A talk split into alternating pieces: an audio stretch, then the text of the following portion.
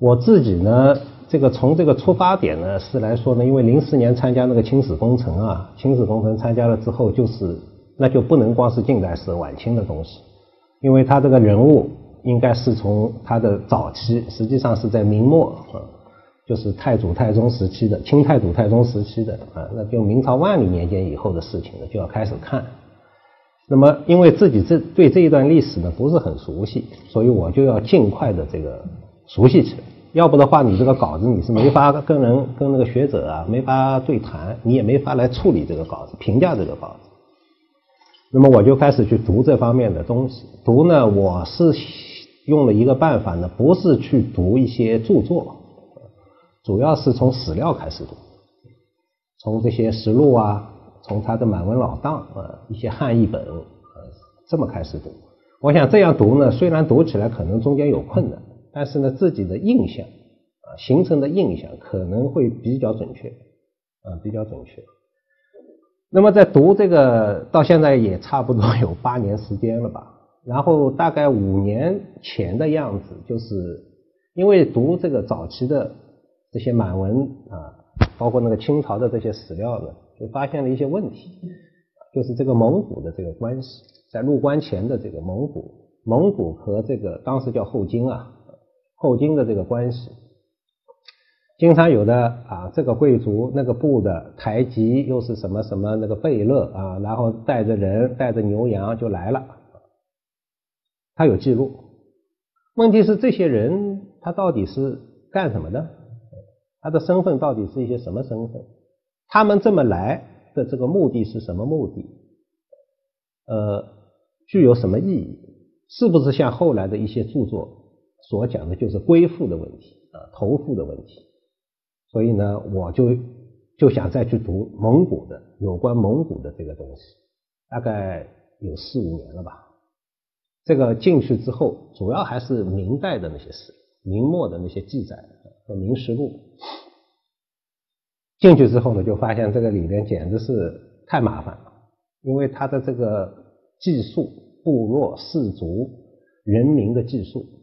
明代记的东西跟清代记的东西可能是一个人，但是写的完全是两个不一样的汉字啊，不一样的汉字，音都不太一样。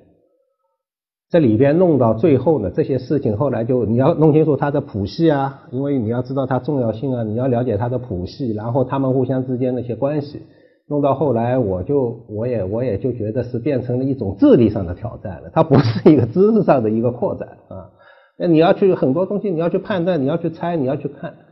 当然，这里边也有一些很有很有价值的一些前人的研究成果，特别是日本的和田清先生的在五十年代末期的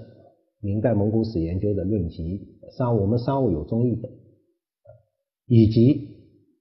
就是近十多年来的一些我们的内蒙古的一些蒙古族的一些学者，他们对这个问题呢都有一些新的探讨，他们也发掘了一些新的资料。所以我想今天呢，就是把我自己读的这个读这个一段东西里边的考虑到的几个问题，主要是涉及到这个满蒙关系，早期满蒙关系，啊，是指的基本上是是指到这个天聪初年啊，就是林丹汗。去世这一段的这个满蒙关系呢，有些呢有几个问题呢考虑，我不想全面的去讲这个事情啊，全面讲这个事情太啰嗦，太啰嗦。那么因为我不知道大家这个对这方面的一个基础知识是什么样，所以我想大概开头的还需要讲一讲这个史料啊，一些基本史料的一些情况，还需要讲一讲这个所谓的这个明代蒙古史，就是北元历史的前边啊，做一些背景。然后后边呢，讲一讲太祖努尔哈赤时期的满蒙关系的一些要点，以及林丹汗的这个问题啊，林丹汗的问题，一共分了那么四个问题。我的一个出发点呢，就是就是这个，这是一个我自己从那个世界地图这儿截下来的这一块啊，就是满洲的崛起，满洲在十七世纪啊上半期的这个崛起，是当时东北亚地区一个最最重要的一个事件。这个事件，而且不仅影响到我们中国的这个事情，而且对以后的这个东亚啊，对后来东中亚的历史，中亚历史就是我们现在所说的这个，当时叫现在叫也叫突厥斯坦，我们在新疆了，新疆西部一直包括西藏，一直包括现在的外蒙古这一带，都有重要的影响，啊，都重要的影响。我自己的一个基本看法呢，就是满族的这个崛起，它是一个，就是不光是一个跟明朝互相之间的一个关系，啊，也不光是一个清朝自己的这个呃有英明的领导人啊，有这个强大的实力啊，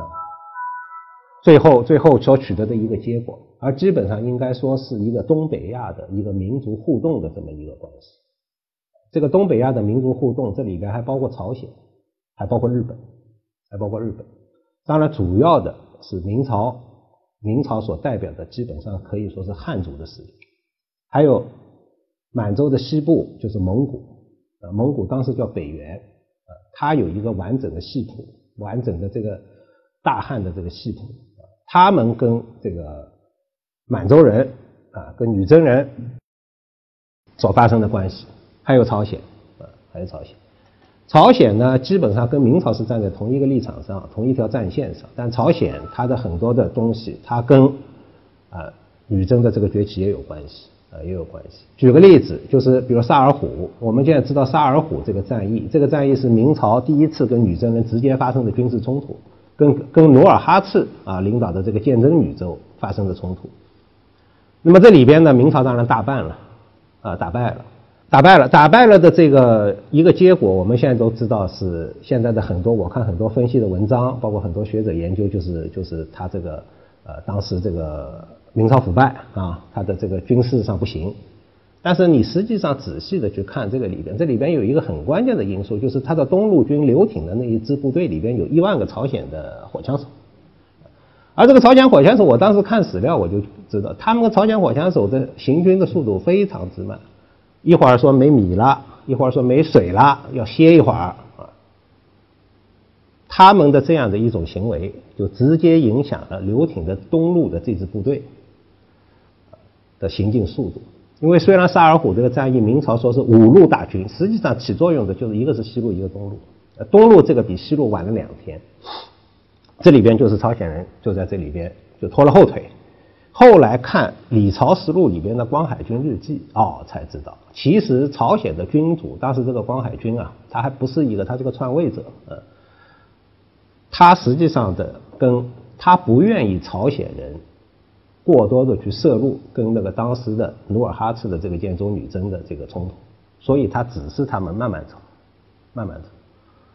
那么这个一个一个东西，你说朝鲜这个问题跟满族的崛起，如果这一张。明朝如果打胜了那萨尔浒，那基本上他们就，因为他们我说努尔哈赤当时萨尔浒时候，从建州女真来讲是保家卫国的内线作战，保家卫国。我要打不过我就灭了，啊，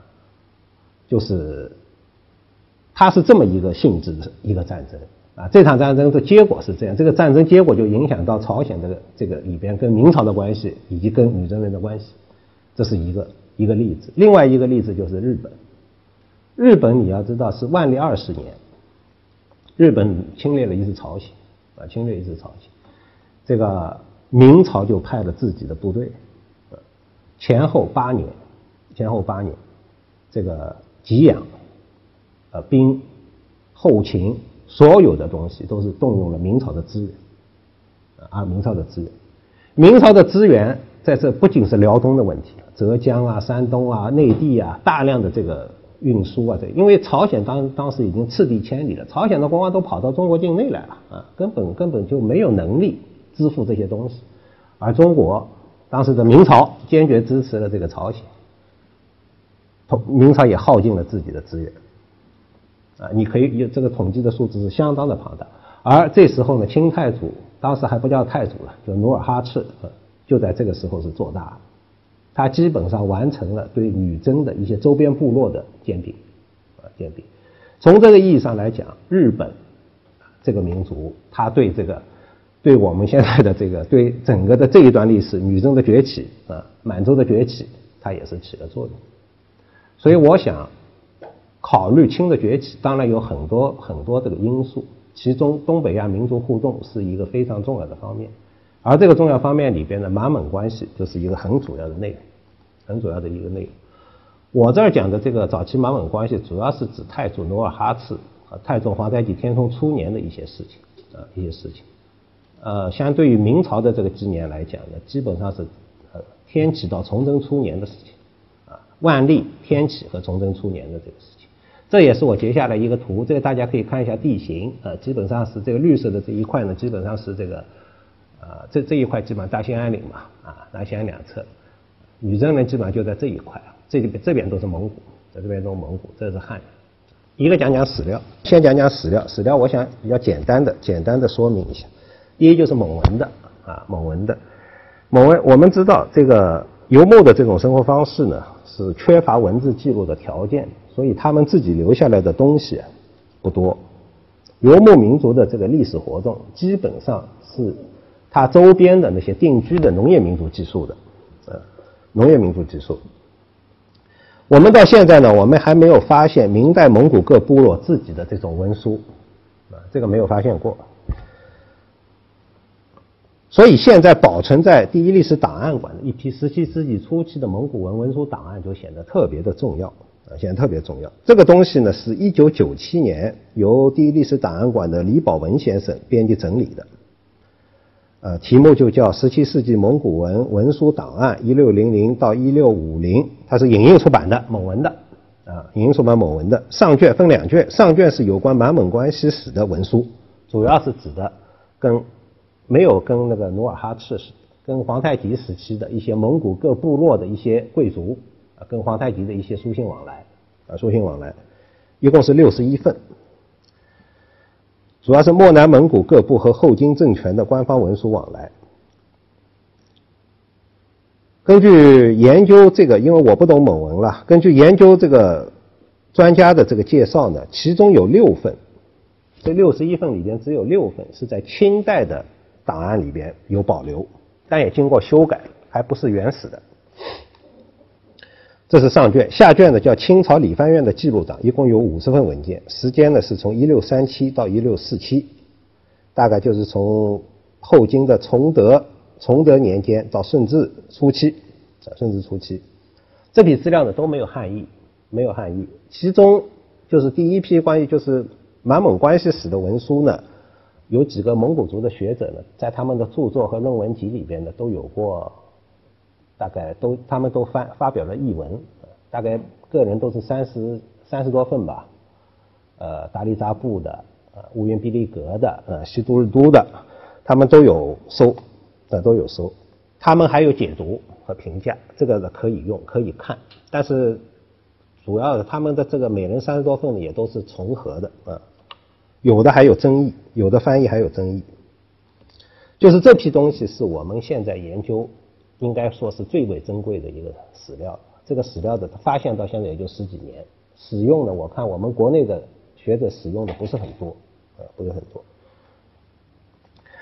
蒙古文的这个史料里边，第二种呢，就是所谓的叫蒙蒙蒙古文的这个编年体的史书，就是上面列的那些名字。这基本上都形成于十七世纪初，十七世纪初就是蒙古民族到了这个时候已经 已经灭亡了，就是从他的汉统，他的汉统已经中断了，就是被被皇太极这已经彻底打败了，而且全部投奔了这个后金，就是他们的主体部分。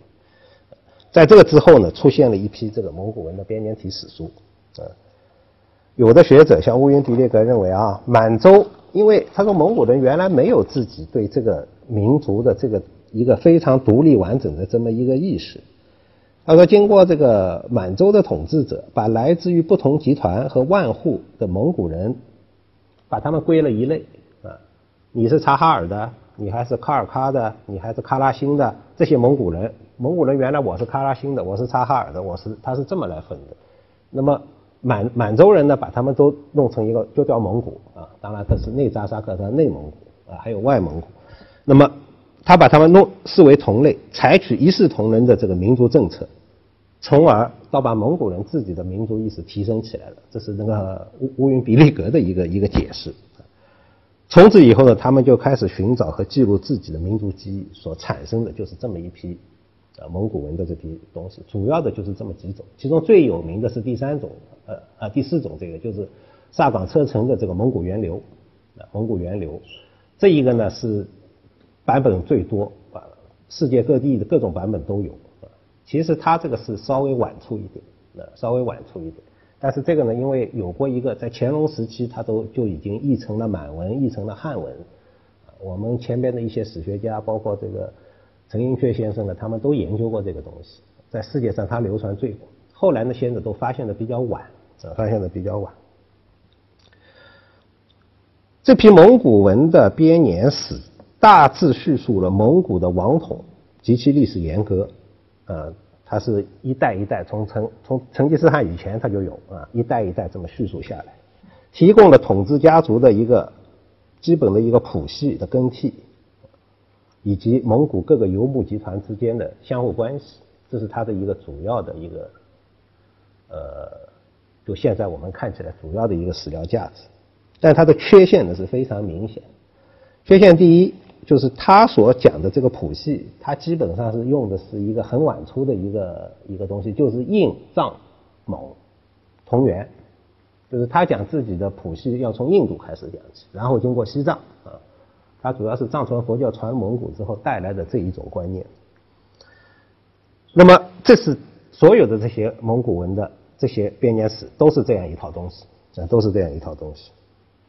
这个现在看起来，印藏蒙同源，这是完全没有史实根据。第二呢，它是以元译，它是以忽必烈系的后代作为叙述的一个主体的。作为正正统啊，建立这么一个正统，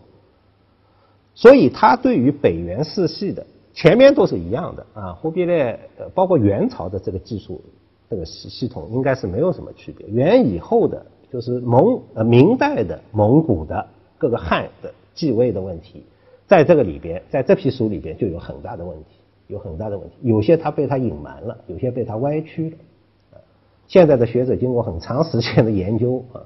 才恢复了一些历史的真相，当然现在还正在讨论中间。这是他第二个问题，他是以忽必烈系的所谓元义为正统啊为正统。第三呢，就是他的纪年比较随意他的史实记述，你看过蒙古文的这个文献，你就知道他的传说啊，他的故事啊，他的个人的因素这些东西在里边，他会，而且由于他出生于不同的部族，他对于各种不同的这个事件，他完全有不同的描写，完全的描述。有人说这是不是一个比较严肃的史学的这种技术？但是我想从今天的眼光来看，应该蒙古人他就是这么来看待自己的历史，就是这么来解释自己的历史。那当然，十八世纪、十九世纪以后还有一些这个东西，可能在叙述某些事件上，比这批早期的蒙古文编年史可能还要更具体、更详尽，但是问题也更大，问题也更大。呃，包括什么金轮千幅啊，什么等等，水晶什么剑了什么的这些一些东西，我就没有把那个名字列在上面。我觉得这批东西呢，因为现在学者都认为要使用这批东西呢，可能还要做更多的比对。那这是讲蒙文史料。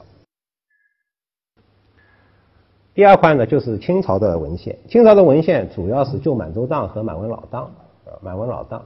清初内国史院满文档案译编和实录啊，实录。分别讲一下啊，这个稍微简单一点的讲一下就行。因为满文老档呢，关于蒙古的这个技术的，跟清朝的来往的关系，它是最全的。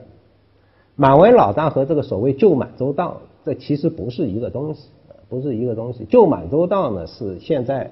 是最原始的那份档案，啊，就是满文老老老档的这个底本应该是这样。这个呢，原来是藏在这个呃清朝入关以后就带带过来了，带过来了呢。到了乾隆朝时候呢，就发现这个档案呢，因为这个档案里边记述了很多工程，当时分了什么牛录，分了什么东西，所以后人要去查，这本东西就翻烂了。翻烂了，乾隆时期就开始做了个抄本，做了抄本，几份抄本。这个抄本呢，后来一份在在这个放在东北的崇摩阁的啊，日本人这个呃呃内藤湖南他看见了，看见了之后呢，他就把它弄回去了。他用的名字的发表呢，叫满文老档。所以现在乾隆朝的这个抄本系统的，我们都叫满文老档。我们中华书局九十年代初的那个翻译本，也是翻译的乾隆时期的这个抄本。这个抄本的问题呢，其实是比较大的，呃，比较大的。它的问题主要就是在于它里边有些材料被它删掉了，被他删掉，呃，没有抄进去，涉及到对太祖努尔哈赤不太尊重，比如他把自己儿子杀掉的这个记录啊，就没有抄进去。所以我们看那个满文老章里没有，而旧满洲档里是有的，边上还写着这个不抄啊，这个不抄。关于蒙古的问题，问题更大。蒙古的问题更大，主要的就是说他用后世的一些观念观念来记述原来的一些事情，就是它主要是当时蒙古跟满洲的关系，它基本上是一个同盟的关系，即使是结了盟了，还是同盟的关系。其实最初还都是一些贸易关系，但是在满文老章里边，你看到的就是他们来了，他们进贡了，他们怎么怎么地啊，就是这样的一些记录。所以使用这个材料呢，是需要非常小心的。清初内国史院满文档案一编呢，这是我们后来的第一历史档案馆根据根据那个那个皇太极以后的这一批档案，就是后来清实录所编的一个原始的一个底本。这批东西关于蒙古的东西，它比那个清朝的实录呢更加原始。问题是它不是很完整，因为按我我自己读下来呢，我觉得它的翻译啊也还是有一些问题，过于文了，那过于文了，可能有些地方它跟实录比对过。它有的如果意思差不多，它可能就从实录把这个文字抄过去了，这个问题就很大。因为满族的原来的留下那个档案，他所记述下来那种东西是比较淳朴的，啊，比较淳朴的那种语言。那么你后来变成经过修饰的这个语言。下边就是清三朝实录啊，清前三朝实录就太祖、太祖太宗和世祖的。还有一个呢，就是清太祖武皇帝实录，这是呃三十年代故宫的一个一个汉文本。啊这个呢，应该比我们现在所看到的乾隆时期所编的《清太祖高皇帝实录》要更加原始。虽然内容没有它多，但是更原始。那么关于蒙古的这个东西呢，蒙古学者做了一个蒙古族的这个学者啊，我们内蒙古的学者现在做了很好的一个工作，他们就从日本去找到了清前三朝实录的康熙本。康熙本在我们这儿没有收藏，或者不全啊。日本有比较完整的这个康熙本，所以他们就把里边的蒙古的东西都抄出来，就编了这个书，叫《清朝太祖太宗世祖朝实录》，蒙古史史料抄啊。这个前三朝是一本，康熙朝呢是两本啊。现在都已经标点排版出版了啊，都出版，用起来比较方便。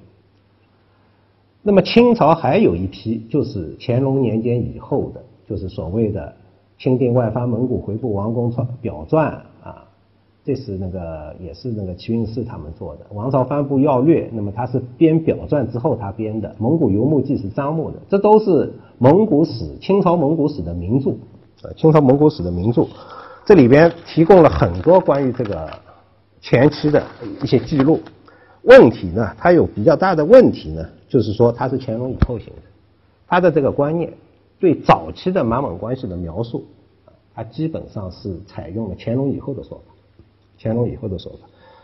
所以他对研究清朝的蒙古的各个藩部啊，各个呃他的游牧地，他们互相之间的关系，清朝怎么来管理他们的啊，他们有些什么事，那是比较呃准确，而涉及到早期满蒙关系呢，在使用的时候就要比较小心了，呃，比较小心。